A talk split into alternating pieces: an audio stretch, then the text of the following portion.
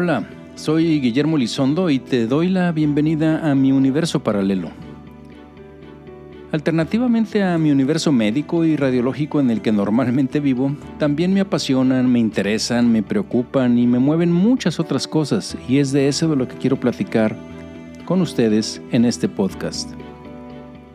Aunque muchas cosas tendrán que ver con ciencia, la idea es ser completamente informal, espontáneo, sin un orden estricto y sin muchos datos precisos. Solo platicaremos del tema de una forma relajada, casual. Espero sus comentarios y sugerencias en mis redes sociales y en el correo memolizondo.memoverso.mx. Empezamos.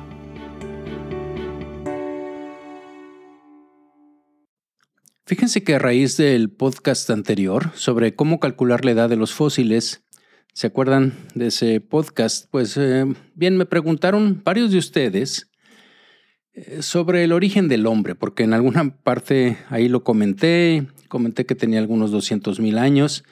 Y bueno, la verdad es que es un tema muy interesante, eh, no crean que está de todo resuelto. Y bueno, a raíz de esto, pues he leído algo con respecto para pues platicarles hoy.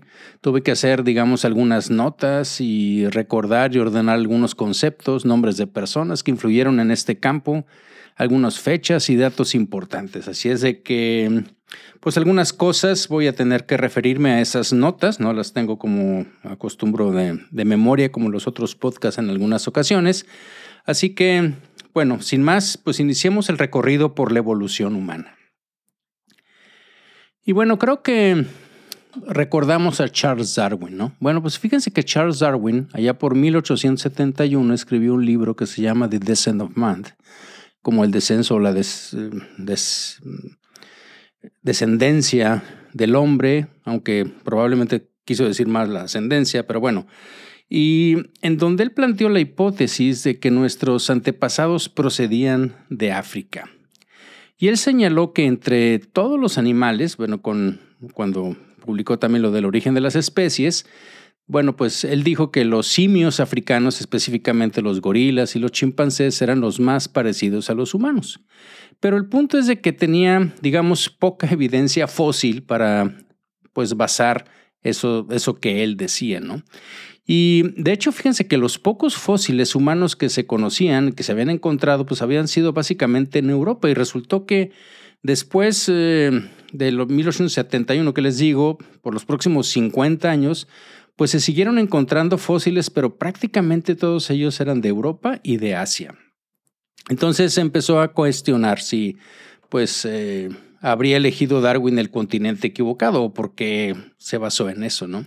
Pero fíjense que, aunque luego lo vamos a ver un poquito más, finalmente ya por 1924, unos 53 años, hubo un hallazgo fortuito que apoyó la especulación de Darwin entre unos escombros de una cantera de piedra caliza en Sudáfrica.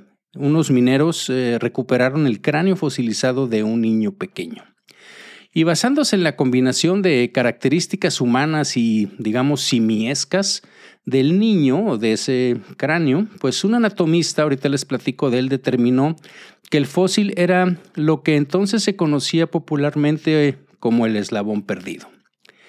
Y bueno, era ese fósil más parecido a un simio encontrado, de lo que se había encontrado hasta ese momento, a, un homínido, que es eh, lo que de la familia de los hominidae, que es de donde están, incluye a todos los humanos modernos y todos nuestros, digamos, entre comillas, parientes cercanos y que ya están extintos también y que no, no tenemos muestra de ellos. Hay otros como gorilas y chimpancés que sí todavía están, pero hay otros que obviamente ya se extinguieron, como sabemos, neandertales y todos los demás, ¿no? Pero fíjense que, sin embargo, que pasó todo esto, el fósil no fue suficiente en aquel momento para confirmar, y bueno, todavía no es, pero eh, que África como nuestro origen. Y desde ese descubrimiento, los... Em, paleoantropólogos, que son los antropólogos que se encargan justamente de ver toda esta parte antigua, pues han acumulado muchos miles de fósiles y la evidencia una y otra vez ha señalado a África como nuestro, digamos, lugar de origen. Y los estudios genéticos refuerzan esta historia, ¿no? Los simios africanos son de hecho nuestros parientes, digamos, vivos más cercanos. Y de hecho estamos más estrechamente relacionados con los chimpancés que con los gorilas. Y también muchos científicos ahora incluyen a todos estos grandes simios en la familia de los homínidos, usando el término un poco más restringido, que yo no me acordaba no lo había leído, que es el de hominin, y para referirse a los humanos y todos estos, digamos, primos extintos que ya no tenemos, ¿no? Pero en el campo de esta eh, disciplina, que ha tenido muchas disputas, muchas rivalidades eh, a través del tiempo, pues la noción de los orígenes africanos de la humanidad, como vamos a ver, pues ya ahorita como que está unificando prácticamente a todos los investigadores de la evolución eh, humana. Al menos todos están de acuerdo y entienden que África pues fue fundamental en la evolución de nuestra especie. Casi todos ya estarán de acuerdo en que es el origen, el continente, pero si no, pues básicamente todos estos están aquí. Entonces, vamos a ver cómo, digamos, un poco más de detalle o a detalle, eh, cómo ha sido la evolución de nuestro entendimiento de la evolución del hombre, si lo podemos poner algo así, ¿no? Bueno, fíjense, los paleoantropólogos han esbozado una como una línea de tiempo aproximada de cómo se desarrolló esta evolución. En algún momento, hace como entre 9 y 6 millones de años, pues evolucionaron los primeros homínidos. ¿Y por qué o cómo se definieron estos? Bueno, porque caminar erguido sobre dos piernas distinguía a todos nuestros antepasados de los otros simios, ¿ok? Eso era básicamente la primera distinción. Y nuestros antepasados también otra de las cosas es que tenían dientes caninos más pequeños y que eso los antropólogos, paleoantropólogos, lo ven como quizá como un signo de, menos agresión en la, en la evolución y a lo mejor también un cambio en las interacciones sociales que tenían entre ellos. Y bueno, después se van como hasta hace unos entre tres y medio y tres millones de años para ver los precursores de la humanidad y ver que estos se aventuraron más allá de las posibles zonas boscosas, ¿sí? Acuérdense que se supone que eh, originalmente, bueno, los simios pues estaban básicamente en los árboles y que hubo una necesidad de, de de bajarse a caminar en la evolución porque África, África se estaba volviendo cada vez más seca y las praderas se extendían pues básicamente por todo el continente, ya no había árboles en donde colgarse, por así decirlo. Y bueno, la otra cosa es que además de esta definición, pues los homínidos también empezaron a fabricar herramientas de piedra en ese momento. Y el género humano, lo que se llama Homo, pues los antropólogos están más o menos de acuerdo que llegó hace entre dos y medio y dos millones de años, quizá antes, por ahí, pero con cerebros que eran obviamente, o esa fue la distinción, más grandes que los predecesores, que los simios. Y hace al menos unos dos millones de años, los miembros de Homo comenzaron a viajar desde África a Eurasia. Y como les dije en el podcast anterior, hace unos 300 mil años, más o menos 200 mil, emergió nuestra especie, que es el Homo sapiens. Pero fíjense que revisando el tema, pues la evolución humana pues no es un proceso gradual, lineal, así como, como parecía y como no lo han querido este, poner en muchas eh, figuras, ¿no? Esas que típicamente que vemos la evolución del hombre, donde está un changuito y finalmente va evolucionando hasta el hombre actual, incluso lo que sigue, que es el, el, hombre híbrido, quizá con robótica y demás, ¿no? Pero bueno, esta, esta línea de tiempo, pues es la que empezó a, marcarse allá por 1940, 1950, ¿no? Y la verdad es que, aunque esto, esto parecía que fuera así, pues obviamente no es una cadena así ininterrumpida, ¿no? Donde un homínido evoluciona hacia el siguiente a través del tiempo los descubrimientos de, los fósiles en los años 1960, los 70, revelaron que había, vamos a ponerlo así, ¿no? Como un, como un árbol genealógico más frondoso, con muchas ramas sin salida. Esa, esa es una de las características o de las cosas que, como vamos a ver más al ratito en la, en la plática, pues que ha definido este tipo de, problemas con, con, la evolución de cómo hemos eh, llegado hasta aquí. Y fíjense que según algunos recuentos, pues obviamente se han identificado más de 20 especies de homínidos en los registros fósiles que tenemos y los expertos no están de acuerdo sobre, digamos, incluso cómo clasificar todas estas formas, pero claramente los, los homínidos pues eran muy diversos, ¿no? Con algunas especies que probablemente estaban superpuestas tanto en el tiempo como en el lugar. Entonces no es una evolución así donde, donde es un dibujo y donde vamos cambiando de uno a otro y a otro, este, como quizá tenemos la preconcepción o la idea que nos han, que nos han infundido. ¿no? Incluso nuestra especie, por ejemplo, no estuvo siempre sola. ¿no? Hace apenas unos 50 mil años hubo un diminuto, mm, bueno, un fósil pues, que, que le llamaron Homo floresiensis, de un metro de altura eh, de hecho, a ese le pusieron el apodo de Hobbit, eh, aquellos que son seguidores de el, Señor de los Anillos, ¿se acuerdan de, los Hobbit? Bueno, pues vivían en una isla Indonesia, la isla de Flores, por eso se llama Homo floresiensis.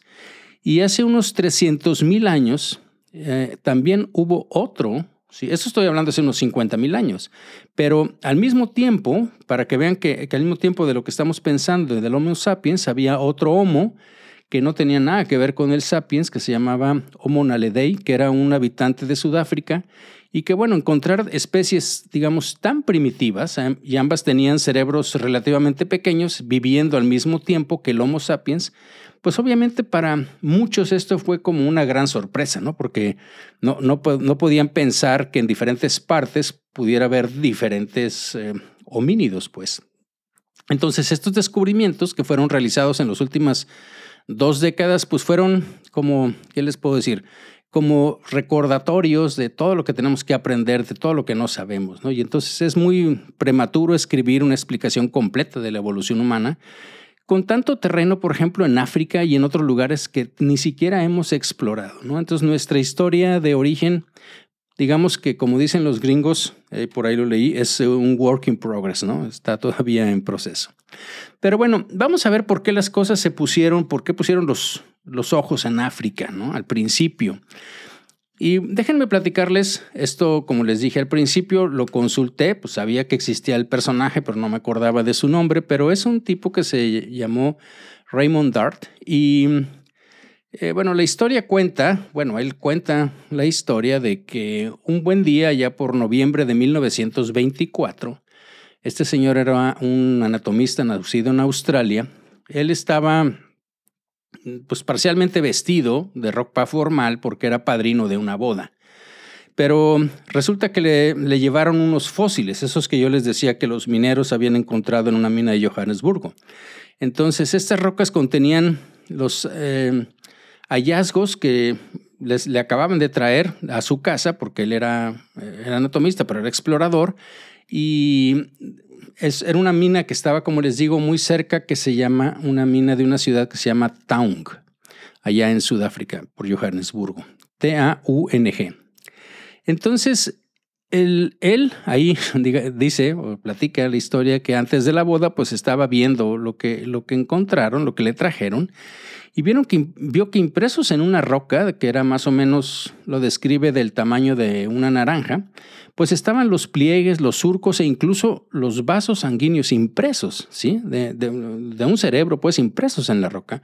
Y además que encajaban perfectamente dentro de otra roca que tenía como una, como una mandíbula asomándose, protuberando ahí, ¿no? Entonces, eh, bueno, resulta que tan pronto como terminó las festividades y todo, comenzó a quitar la mandíbula y a limpiar la roca con, pues, con agujas y con todo lo que hacen ellos. Eh, y unas semanas más tarde, pues había liberado no solo una mandíbula, sino también el cráneo mm, parcial, pues, que conservaba la cara de un niño. ¿Ok? Y bueno, esto obviamente lo, lo chequé, pero fue el 7 de febrero de 1925 en la revista Nature en donde Dart presentó a lo que se llamó el niño Taung. Lo presentó, digamos, al mundo, sale una foto, sale, el cráneo, eh, casi en su mano, chiquitín. Y bueno, pues esa foto eh, se hizo muy famosa. Los que siguen esto, pues eh, seguramente la, reconocen, ¿no? Y entonces, ahí en el artículo, pues describió el fósil como un simio y que lo tenía, o digamos, como ningún otro de los que estaba, ¿no? Con algunas características que eran, o él las describió como claramente humanas, que incluyen una cara relativamente plana y los dientes caninos, como les digo, que es para ellos muy importante, pues relativamente o bastante pequeños, de hecho. Pero otra cosa que, que fue muy importante es de que el agujero occipital, el foramen magno, el agujero magno, que es el orificio por el que sale la médula espinal del cerebro, de la cabeza, pues estaba directamente debajo del cráneo. Y esto implica que el niño tenía una postura erguida y caminaba sobre dos piernas. Entonces, Ahí Dark concluyó que el niño Town pertenecía pues a una raza extinta de simios intermedios entre los antropoides vivos y el hombre, entre los simios que están vivos y el hombre. Y de hecho, su texto así en cursivas dice, el fósil era el llamado eslabón perdido entre otros primates y los humanos. Y lo llamó, creo que lo hemos escuchado, el Australopithecus africanus. ¿Sí? porque el Australopithecus quiere decir mono del sur y africanos pues porque estaba en África. Entonces Dart también argumentó que este hallazgo, pues estamos hablando de 1924, lo publicó en el 25, pues reivindicaba la creencia de Darwin de que los humanos surgieron en este continente. Pero estas afirmaciones de Dart, pues eh, en muchos lugares fueron recibidas con mucho escepticismo, ¿no? Porque obviamente bueno, lo vamos a ver después, pero eh, esto fue, les digo, en el veintitantos. Yo creo que se necesitaron como 20, dos décadas más para que más, más fósiles y avances en la forma en que podíamos datar, o sea, hacer la antigüedad de, las, de los fósiles de las cosas, pues finalmente fuera que esto que encontró Dar fuera reivindicado para que fuera África, se convirtiera pues en el epicentro de la paleoantropología. Como van a ver, eso sucede más allá por los 40, 50. Porque fíjense que a diferencia de Darwin, pues había muchos evolucionistas de finales del siglo XIX y principios del XX que habían pues teorizado pues que el árbol genealógico humano tenía sus orígenes o sus raíces en Asia. Y ahí es donde se había encontrado, pues todavía, digamos, el mejor contendiente para un ancestro humano primitivo. En la década de los 1890, por allá, eh, un equipo dirigido por un médico holandés que luego ya se convirtió en, antropólogo, se llamaba Eugene Dubois, pues eh, había descubierto, fíjense, una bóveda craneana y un fémur en la isla indonesia de Java. ¿Se acuerdan? Hombre de Java. Bueno, pues el cráneo tenía muchos, los, los, arcos superciliares eran prominentes, pero también estimó este Dubois que el, la bóveda esta, el cráneo, pertenecía a alguien con un cerebro que era aproximadamente el doble del tamaño de un simio y se acercaba al tamaño de un humano. Y que el hueso del muslo indicaba que este hombre de Java, más tarde lo llamaron Homo erectus, pues caminaba erguido. Creo que eso sí lo recordamos o lo hemos oído, el Homo erectus, el hombre de Java, ¿no?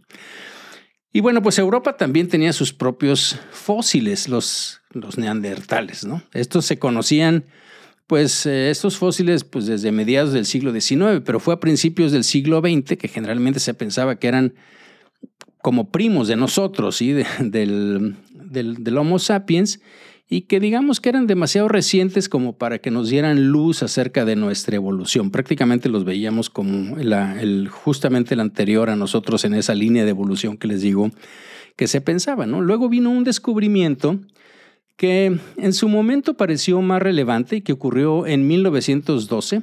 Sí, eso lo, lo chequé cuando hubo unos arqueólogos, bueno, uno en particular, que recuperó huesos parecidos a los humanos en Inglaterra, en una ciudad que se llama Pildown. Y bueno, ese, justamente ahí en ese sitio también contenía o encontraron fósiles de criaturas que ya estaban extintas y entonces sugería que el hombre de Pildown eh, pues era muy antiguo, igual que pues ya no estaba donde habían encontrado, o sea, donde estaba enterrado, pues donde había muerto. Entonces pensaron que todo era como del mismo paquete, ¿no? Y resulta que lo, otra cosa interesante es que los huesos del cráneo insinuaba que tenía como un cerebro de tamaño humano, pero su mandíbula primitiva tenía un canino muy grande, parecía al de un simio. Entonces eso iba como no muy de acuerdo, pero este, aunque algunos bueno, viendo la historia y eh, recordando esto, algunos expertos cuestionaron si el, si el, cráneo era y la mandíbula estaban juntos. Acuérdense que en, en, aquel momento los científicos británicos, pues claro que aceptaron el descubrimiento porque para empezar, pues implicaba que Inglaterra tenía un papel importante en los orígenes del ser humano. Entonces, pues la, la, sociedad inglesa, que en aquel momento era, me refiero académica, que en aquel momento era muy fuerte, eh, póngase a pensar en todas las otras cosas que estaban pasando, junto con todo lo de Oxford, Newton, eh, este, Cambridge y todo lo demás en las universidades y demás, pues obviamente eh, la parte antropológica también era muy fuerte. Y digamos que las características de hombre de Piltdown pues encajaban con la visión británica de la evolución humana, porque en esta visión el, el gran cerebro, digamos, era el primer rasgo para distinguir a los ancestros humanos de los simios. No tanto eh, el tamaño de la cara, el incisivo, etcétera, o los caninos. ¿no? Entonces, cuando Dart, ¿se acuerdan? Anunció que había encontrado este niñito, el mono este bípedo de cerebro pequeño con dientes similares a los humanos en el extremo sur de África. Pues los científicos se mostraron muy escépticos porque había un gran problema. El fósil de Dart era de un niño como de tres o cuatro años y entonces los críticos empezaron a señalar pues que el simio eh, ese era muy joven y que los simios jóvenes tienden a parecerse a los humanos en muchos aspectos, pero que esas similitudes desaparecen a medida que el simio va madurando. Y luego los críticos también se quejaron de que Dart no había realizado análisis comparativos con chimpancés y con gorilas jóvenes y que además se negó a enviar esos fósiles que había encontrado en Inglaterra para que se estudiaran. Él había estudiado en Inglaterra, de hecho sus maestros y demás lo empezaron a criticar según cuenta la historia, este, por no haberle enviado las muestras a que los analizaran y que fuera así como le dieran la bendición de que realmente los había encontrado. Y entonces, de hecho, se supone que esta negativa irritó mucho a toda la, la vieja guardia, por así decirlo, de, de, la Academia Británica y hasta lo expulsan de ahí y demás, ¿no? Pero por otro lado, fíjense que también es es, otra cosa que está pasando, ¿no? En el contexto histórico. Y es difícil, difícil, por ejemplo, no preguntarse cómo estas actitudes o cómo lo que estaba en aquel momento colonialista y racista de la época, pues dieron forma a estas percepciones que se tenían. Porque fíjense que, por ejemplo, el niño Tan, pues salió a la luz, digamos, en un momento en que la eugenesia todavía se consideraba como una ciencia legítima y gran parte de la antropología se dedicaba, digamos, a categorizar a las personas en razas y a organizarlas en jerarquías. Y bueno, pues por un lado, los investigadores occidentales, pues siempre tendieron a mantener la idea, digamos, ahorita, pues perversa, ¿no? De que los, por ejemplo, los africanos, pues son más primitivos que otros pueblos, incluso menos evolucionados. Y por otro lado, querían creer que Europa y Asia, en su, defecto, pero ellos querían que Europa pues fuera donde se originaron los humanos por cuestión de clase, ¿no? ¿Dónde iba a salir el Homo sapiens? Pues de Europa, no iba a salir de África, ¿no? Entonces, digamos que no está claro cómo todos estos puntos y estas creencias y demás influyeron en las reacciones hacia el niño Tao. Y muchos escépticos tampoco le daban mucha importancia digamos, a la ubicación del fósil como un problema y algunos reconocieron que los humanos pues podrían haber evolucionado de África, pero los prejuicios profundamente arraigados que existían y que habían facilitado que algunos investigadores rechazaran al niño de Town, pues aceptaron al hombre de Piltdown a pesar de que la evidencia fósil también era muy escasa. Y en medio de todo, pues Dart había al menos eh, digo, promulgado esto, como les digo, lo publicó en Nature, y de hecho hubo un, médico que se hizo, eh, bueno, muy famoso, Robert Broom, él era escocés, pero vivía en Sudáfrica, y él era especialista en evolución de los reptiles, pero cuando leyó el trabajo de Dart, eh, dijo, no, pues este tipo debe de tener razón o puede tener razón, pero se necesitarían fósiles de individuos de astralopitecos africanos,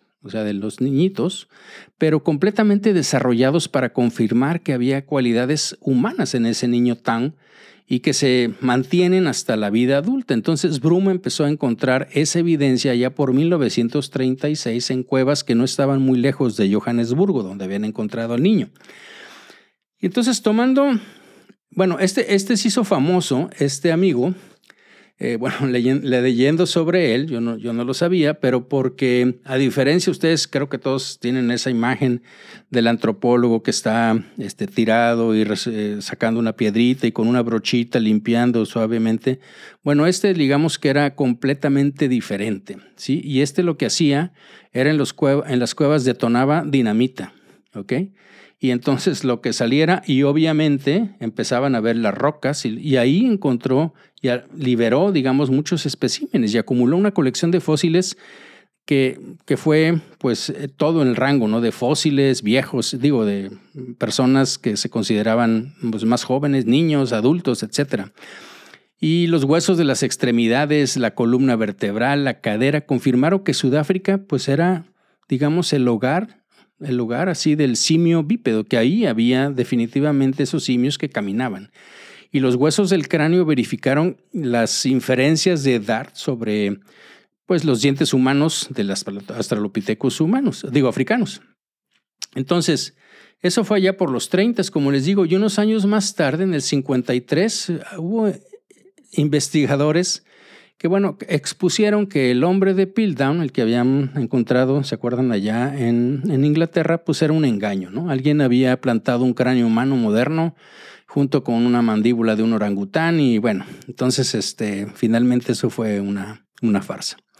Pero aún así, el papel de África en la evolución humana pues no estaba consolidado todavía en ese momento. Desde el momento del descubrimiento del niño Tan hasta, digamos, la Segunda Guerra Mundial, pues los descubrimientos de fósiles de homínidos continuaron pues en todas partes, ¿no? Pero en Indonesia y sobre todo hubo uno que, que fue en una cueva que se estaba cerca de Beijing y estos em, fósiles empezaron como otra vez a mover el foco hacia, hacia que Asia podía ser el origen del hombre, ¿no? Y esta última caso em, fue una em, situación que movió también después a unos eh, paleoantropólogos que eran esposos, Luis y Mary Leakey, y ellos fíjense que hicieron un descubrimiento que digamos que cambió bastante el enfoque entre todo esto que estaba sucediendo.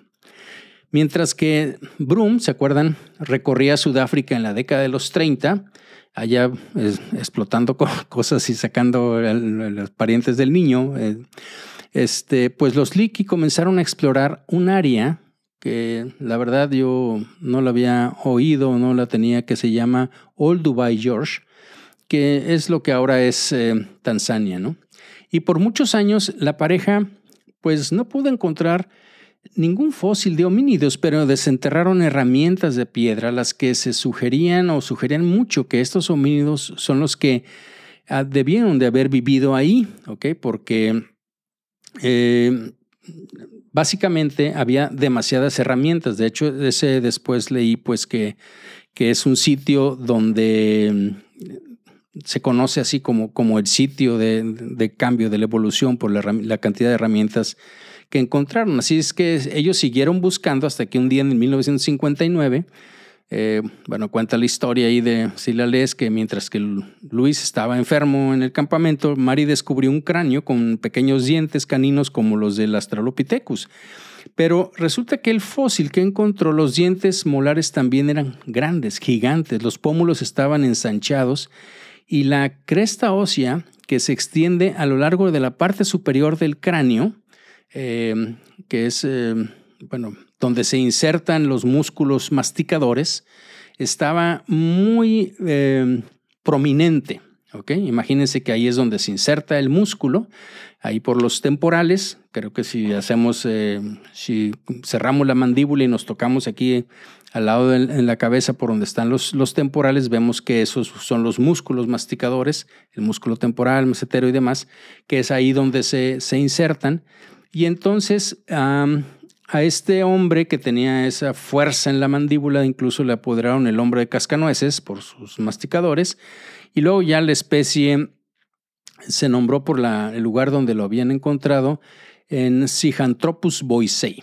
Entonces, eh, ese yo la verdad no lo tenía eh, presente, pero fíjense que curiosamente, ya cerrando cosas, hasta el descubrimiento de este Sijanthropus, pues determinar la edad de un fósil de un homínido era una, en gran parte como un juego de adivinanzas, porque no había una buena manera de medir cuánto tiempo hacía que se había formado un fósil antiguo.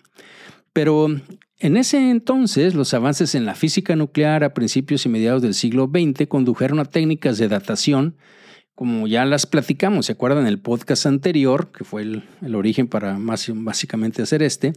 Y bueno, y que permitían calcular la edad. Entonces, eh, ¿se acuerdan que hablamos? Y eh, en este caso en particular, usando la datación de potasio-argón, los geólogos reportaron en el 61 que el Sijanthropus provenía de una capa de roca que tenía aproximadamente 1.75 millones de años. ¿Se acuerdan que esa era una de las características que podíamos, eh, en ese rango, que podíamos saber con el potasio argón? Entonces, resultó que eso, eso fue un cambio increíble, por eso les digo que, que, dio, que dio un vuelco con esta pareja, ¿no? Porque el fósil era, digamos, al menos tres veces más antiguo de lo que inicialmente sospechaban eh, todos los antropólogos, incluyendo los mismos Leakey. Y más tarde se demostró que el Australopithecus africanos era aún más antiguo. ¿sí? Estos eh, que habían encontrado Broom y que había encontrado Dart, ¿se acuerdan de los del niño? Entre dos o tres millones de años de antigüedad. Y el descubrimiento entonces amplió enormemente las escalas de tiempo en las que los investigadores estaban mapeando la evolución humana. Pero bueno, fíjense que las sorpresas no terminaron ahí. A principios de la década de 1960, eh, este mismo equipo de los Leakey recuperó fósiles de un homínido que vivió aproximadamente al mismo tiempo que el Sijanthropus, pero que tenía dientes más pequeños, más parecidos a los humanos y un cerebro notablemente más grande que el del Sijanthropus y el del Australopithecus. Y entonces, debido al tamaño del cerebro y a los detalles de la mano también que encontraron de, ahí, los Leakey em, argumentaron que este homínido fue probablemente, como les digo, quien fabricó las herramientas en el lugar este de Old Dubai, George. Y en 1964, pues Luis y sus colegas lo ubicaron en el género humano con el nombre de Homo habilis. ¿sí? ¿Se acuerdan como el habilidoso? El, eh, porque podía hacer cosas con las manos, las herramientas. Y la designación de Homo, bueno, en aquel momento fue controvertida todavía, e incluso hasta ahora creo. Pero bueno, finalmente, aún así, con todo esto, los descubrimientos en Old Dubai George iniciaron lo que se llama, pues, digo en paleontología, como la fiebre de oro de la paleoantropología en África. ¿ok?, y bueno, déjenme decirles, porque lo busqué, que este lugar es un, como un desfiladero de Old Dubai, se llama. Está en las llanuras de Serengeti, en, en el este de Tanzania. Y ahí eh, resulta que existió hace millones de años un lago. Y lo interesante es que las erupciones de volcanes que estaban cercanos ahí ayudaron a preservar los fósiles en el sitio y permiten datar los hallazgos, digamos que de una forma muy precisa. ¿Ok? Bueno, pero ahí no terminó todo, íbamos por los 60. Un descubrimiento en el 74 en Etiopía amplió una vez más la escala de tiempo de la evolución humana. Fue uno de estos descubrimientos que se han hecho muy famosos de toda la evolución humana y que seguramente muchos de ustedes o se acuerdan o lo han leído, que es el esqueleto completo de casi un 40% de Lucy. ¿Se acuerdan? Que es conocida más formalmente o científicamente como el Australopithecus afarensis. Y vivió, Lucy vivió hace 3.2 millones de años. Y desde entonces los investigadores han demostrado repetidamente que el registro fósil de homínidos se extiende más atrás en África. Hoy en día, los eh, presuntos homínidos más antiguos se remontan a unos 6 o 7 millones de años, como les decía, alrededor de la época en que los ancestros de los humanos y los chimpancés probablemente pues nos separamos o se separaron. Pero bueno, vamos a hablar otra vez, regresar un poquito sobre lo que, lo que es el origen de nuestra especie, ¿no? Porque fíjense que incluso después de que quedó claro, digamos que de alguna manera los homínidos se originaron en África, pues aún no estaba claro dónde comenzó nuestra especie, ¿no? O sea, el Homo sapiens. Y en la década de 1980, o sea, no hace mucho, los paleoantropólogos se habían definido, digamos, en dos grandes bandos. Uno afirmaba que al igual que los primeros homínidos, los humanos modernos pues procedían de algún lugar de África. Y el otro grupo pues defendía que el comienzo era un poco más difuso, que había sido en África, en Asia y en Europa. Pero durante esta década de los 80, y les voy a platicar un poco más al ratito, pues los investigadores empezaron a confiar cada vez más en la genética para estudiar los orígenes humanos. Fíjense que, bueno, inicialmente la genética ya la habían usado, ¿no? Los, los, científicos observaban el ADN de las personas modernas para hacer como inferencias sobre las poblaciones antiguas, o sea, estudiar nuestro ADN, las diferencias. Creo que eso todavía se sigue haciendo, ¿no? Con el, varios kits como el de 23andMe que te sacan el genoma y te dicen, no, pues tú tienes ancestros de tal, tal y tal, ¿no? Bueno, pero resulta que así lo hacían, o sea, con, con, lo que tenían ahorita y entonces especulaban, inferían de lo que había pasado antes. Pero a finales de la década de los 90, los genetistas lograron una hazaña que, bueno, para los eh, antropólogos eh, fue, o paleoantropólogos fue increíble, como sacada de la ciencia ficción, ¿no? que es descifrar el ADN conservado en fósiles homínidos. Bueno, cualquier fósil, pero específicamente lo que estamos hablando de fósiles homínidos. ¿no? Entonces, para los paleoantropólogos esto es de estudiar el ADN antiguo, ha sido como el pues de lo que les platiqué, ¿no? Como el telescopio James Webb para los astrónomos, de poder ver el espacio profundo con una nueva longitud de onda de luz, ¿no? Esto ya lo vimos en otro podcast. Bueno, la otra, la cosa es que con la genética se revela una historia que, digamos, está muy enredada y creo que todavía está ahí entre varias teorías, ¿no? Porque Veámoslo de esta manera. Mucho antes del surgimiento de la genética, incluso del descubrimiento de muchos fósiles de homínidos, pues desentrañar los orígenes humanos era una búsqueda para explicar cómo surgieron las diferentes razas del mundo. Esa era, la razón, ¿sí? Pero ya después de los horrores de la Segunda Guerra Mundial, pues los antropólogos comenzaron a cuestionar lo que era la validez de la raza. Y este fue un verdadero punto de inflexión moral, por así decirlo, en la ciencia. Y bueno, además de que era desde un punto de vista moral, filosófico y demás, pues la evidencia genética, pues cada vez más sí estaba demostrando que todas las personas somos tan similares que la raza es más un concepto cultural que un fenómeno biológico. De hecho, los humanos somos genéticamente menos diversos incluso que los chimpancés. Entonces, volviendo un poquito para atrás, ¿no? a medida que se restaba importancia a la raza en las décadas de los 40 y 50, como les digo, después de la Segunda Guerra Mundial, los antropólogos comenzaron a pensar más, en, todavía en aquel momento, en los mecanismos de la evolución y cómo las poblaciones cambian con el tiempo. Una especie de, digamos, de síntesis moderna entre una evolución clásica y una genética y una cosa darwiniana ahí mezclada, ¿no?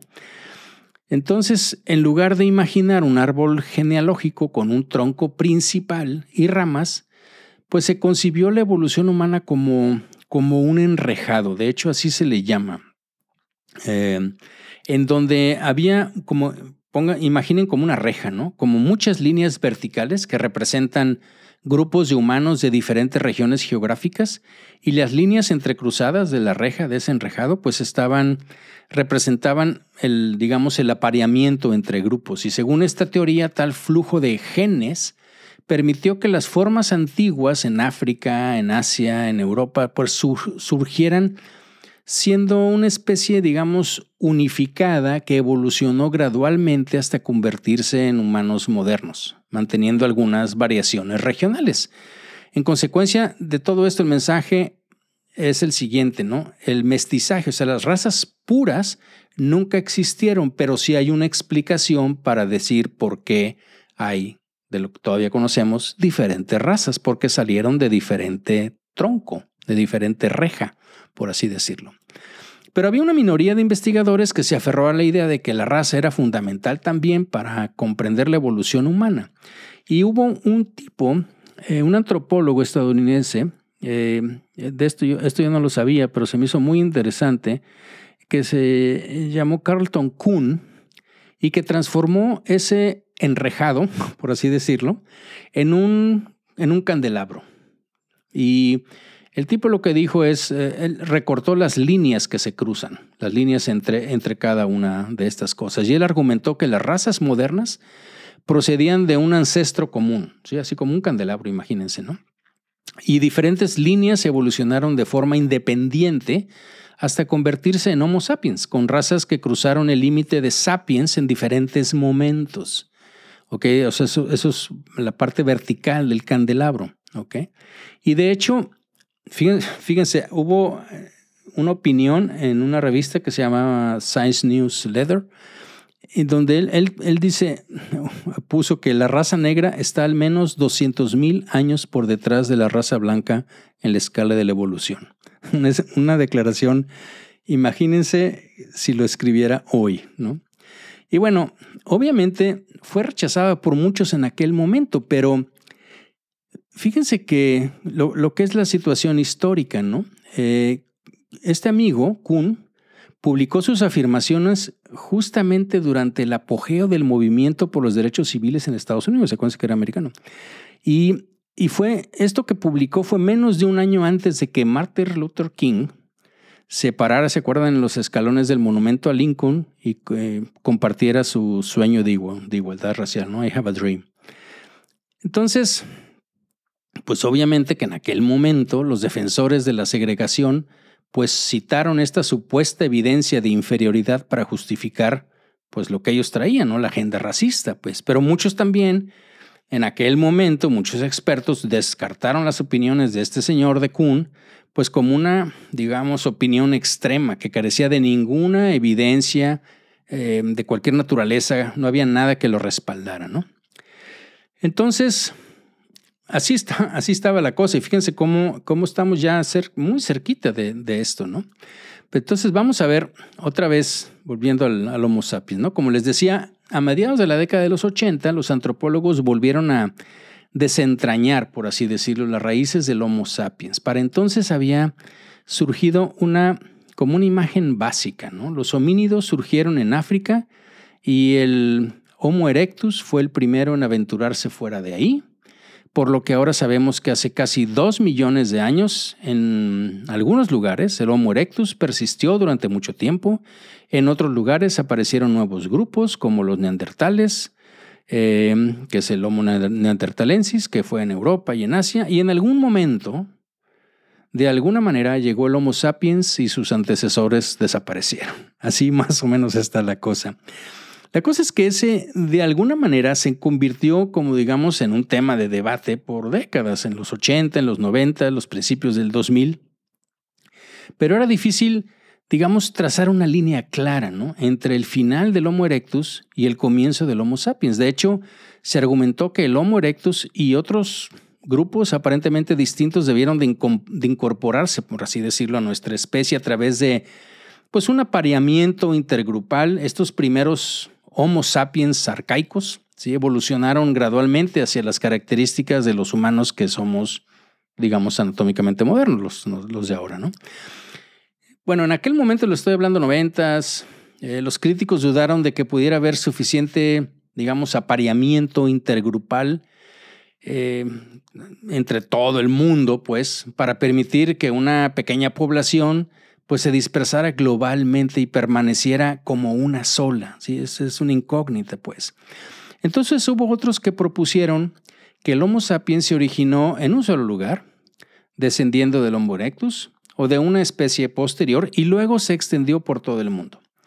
En el camino estos humanos reemplazaron a otros homínidos que estaban incluidos los neandertales y seguramente pues algunos que les interesa el tema han visto algunas eh, series o capítulos ahí en YouTube y en algunas donde pasa esto, ¿no?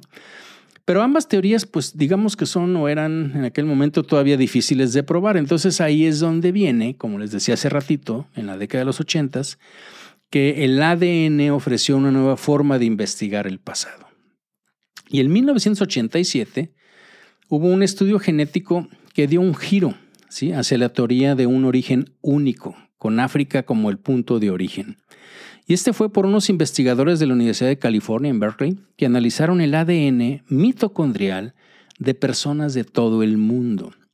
Y fíjense que lo interesante es que el ADN mitocondrial, el que está en la mitocondria de nuestras células, este conserva un registro de la ascendencia materna y se hereda solo por la madre al hijo.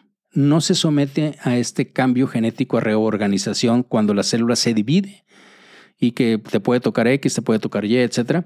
Bueno, todo nuestro DNA mitocondrial viene de nuestra madre. Entonces tú puedes rastrear hacia atrás esto. Y entonces resulta que las poblaciones africanas mostraron la mayor diversidad genética y cuando un equipo construyó el árbol genealógico, utilizando los datos genéticos, fíjense que había dos ramas principales. Una contenía solo linajes africanos y la otra contenía linajes de todo el mundo, incluida África. Entonces este patrón sugería que el linaje de la madre, por así decirlo, procedía de África. Entonces, basándose también estos genetistas de Berkeley en la tasa estimada en la que el ADN mitocondrial acumula cambios, porque como se hereda así, pues ya, ya básicamente los vas heredando. De hecho, por ahí hace muchos años yo, bueno, leí que básicamente eh, había como nueve tipos de, de, ADN mitocondrial en todo el mundo. No sé si todavía eso sigue siendo cierto, pero finalmente resulta que este equipo calculó que la Eva africana, nuestra madre de todos, pues vivió hace aproximadamente unos 200 mil años, lo cual va más o menos con el tiempo que se acuerdan que les había platicado, entre 200 mil, 300 mil, ¿no? Entonces, este equipo publicó en Nature, dice algo así, dice, por lo tanto, proponemos que el Homo erectus en Asia fue reemplazado sin mezclarse mucho con el Homo sapiens invasor de África. Y al igual que los fósiles, la evidencia genética está abierta a interpretación. Obviamente, hay muchos defensores de la evolución multiregional que señalaron que esta diversidad africana pues no puede ser nada más indicativa de una mayor antigüedad, sino simplemente podría ser de que las poblaciones africanas eran mucho más grandes que otros grupos que había, ¿no? Y la otra es que el ADN mitocondrial tampoco es un registro completo y perfecto del pasado, ¿no? Dado a que bueno, puede haber cambios en su, herencia, en su herencia, los linajes se, van, se pueden perder con el tiempo, etcétera, ¿no? Es, em, fíjense que aún con todo esto, el modelo, digamos, de origen de África, origen africano, pues obviamente fue cada vez ganando más adeptos a medida que se acumulaba pues más evidencia genética. Y a finales de los 80, 90 y principios de los 2000, como les digo, hubo nuevas técnicas también de datación y de descubrimientos que surgieron de los primeros fósiles que procedían de África en sitios de Etiopía y que datan ya así precisamente entre 195 mil y 160 mil años. Pero fíjense que más recientemente em, hay, hay, científicos, hay estudios que han vinculado fósiles, por ejemplo marroquíes, que tienen aproximadamente 300 mil años de antigüedad y con el Homo sapiens. Y se abrió también, como lo mencionan en, una revista, como una ventana al pasado en 1997. Fíjense que un equipo que estaba dirigido por un genetista del Instituto Max Planck de Antropología Evolutiva en Alemania, un, señor que se llama Svante Pavo, y esta cosa pasó en el 97 y fíjense que él pudo recuperar ADN mitocondrial de un fósil de Neandertal. Y era tan diferente del ADN de cualquier humano moderno que sugería que los neandertales debían de ser una especie completamente separada. Eso fue otro golpe al modelo multiregional que les he platicado. Pero la paleoantropología pues es digamos, como resolver un rompecabezas sin que tengas todas las piezas, ¿no? Entonces, cualquier pieza nueva, pues obviamente que puede cambiar. Resulta que este mismo grupo, que a eso se dedica, en el 2010, hace muy poco, ensamblaron un modelo genético o genoma de Neandertal y lo compararon con el ADN del humano moderno. y el equipo llegó a la conclusión sorprendente de que entre el 1 y el 4% del ADN de los no africanos de hoy proviene de los neandertales.